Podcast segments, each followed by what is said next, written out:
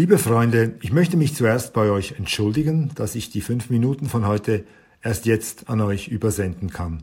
Aber ich hatte in den vergangenen Tagen gleich mehrere Abdankungen hintereinander und sie mussten alle vorbereitet werden, so dass ich etwas verspätet bin. Bevor ich euch heute etwas erzählen möchte, eine Mitteilung noch in eigener Sache. Ich habe schon davon gesprochen. Am Samstag werde ich eine Lesung haben in Winterthur an der Töstalstraße 16, Samstag, 3. Dezember um 17 Uhr. Ich werde Adventgeschichten aus meinen Büchern und unveröffentlichte Geschichten vorlesen und begleiten musikalisch wird mich ein begnadeter Gitarrist, nämlich Peter Glanzmann, den einige von euch vielleicht von den Sotrels kennen. Am Samstag also, 3. Dezember, 17 Uhr. Alles weitere wo man sich anmelden kann, findet ihr auf meiner Webseite www.nikolaslind.ch. Nun aber zu dem, was ich zu erzählen habe. Es hat zu tun mit der letzten der drei Abdankungen.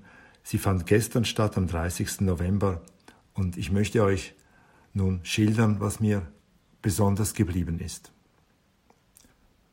Der Mann im grünen Übergewand macht das jeden Tag. Es ist die einfachste Arbeit, die man sich vorstellen kann. Er stößt die Schaufel mit einem kräftigen Tritt in den Erdhaufen und schüttet die Erde in das vorbereitete Loch. Darauf stößt er die Schaufel erneut in die kalte, halbgefrorene Erde und schüttet sie wieder ins Loch. Das Loch ist das Grab und im Grab steht die Urne von Rosenblättern bedeckt, die dem Toten für seinen letzten Gang hingestreut wurden. Mit jeder Schaufel voll Erde verschwindet die Urne ein wenig mehr und mit ihr verschwinden die Rosen. Es ist Winter und der Nebel schleicht um den Friedhof. Raureif bedeckt das Gras und die Gräber, und bei jedem Stoß in die Erde bläst der Mann mit der Schaufel seinen Atemhauch in die Luft. Der Friedhofarbeiter, er heißt Silvan, arbeitet schweigend. Er blickt nicht auf. Er weiß, dass ihm alle zuschauen.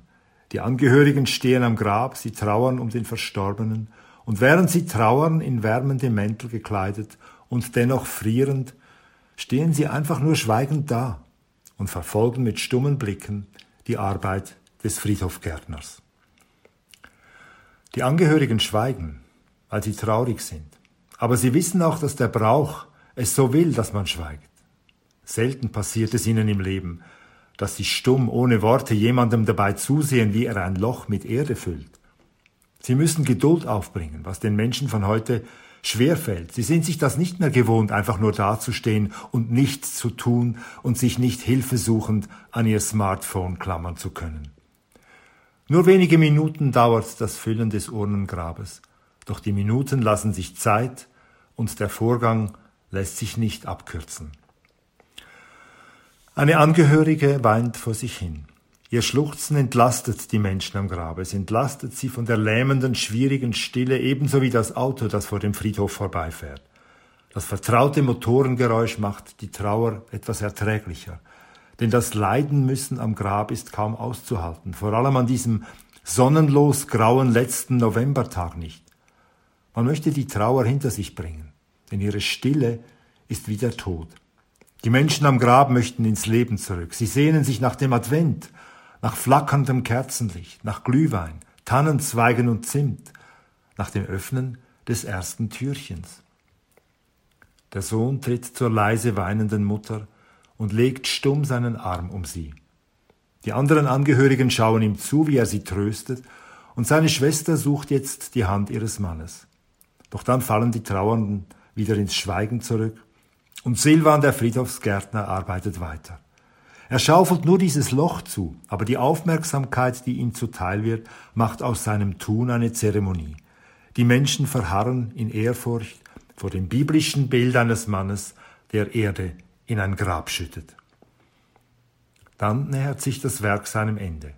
Es ist genug Erde da, um das Grab nicht nur zu füllen, sondern um einen kleinen Hügel darauf entstehen zu lassen. Mit der Schaufel kratzt Silvan einzelne lose Steine zusammen und gibt sie dem Erdhügel bei.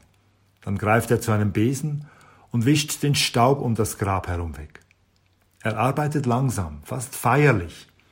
Die Angehörigen verfolgen alle seine Bewegungen.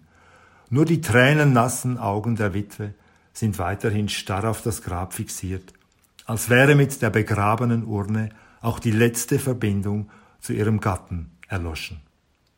Obwohl, obwohl doch in der Urne bloß Asche ist. Wieder unterbricht ein Auto die Stille. In der Ferne dringt der Lärm einer Baustelle durch den Nebel. Das Leben ruft, doch das Werk ist vollbracht. Die sterblichen Überreste sind der Natur wieder einverleibt. Das letzte Bild bleibt besonders stark in mir haften. Und es erscheint mir jetzt wie ein Adventbild. Die vorher noch eisige Erde ist durch die Aufschüttung weich und bröcklig geworden. Sie liegt wie eine natürliche Decke über dem Grab. Behutsam, fast zärtlich streicht Silvan mit der gerundeten Seite der Schaufel den Erdhügel glatt. Er tut es wie eine Mutter, die mit sanften Händen über die Bettdecke ihres eingeschlafenen Kindes streicht.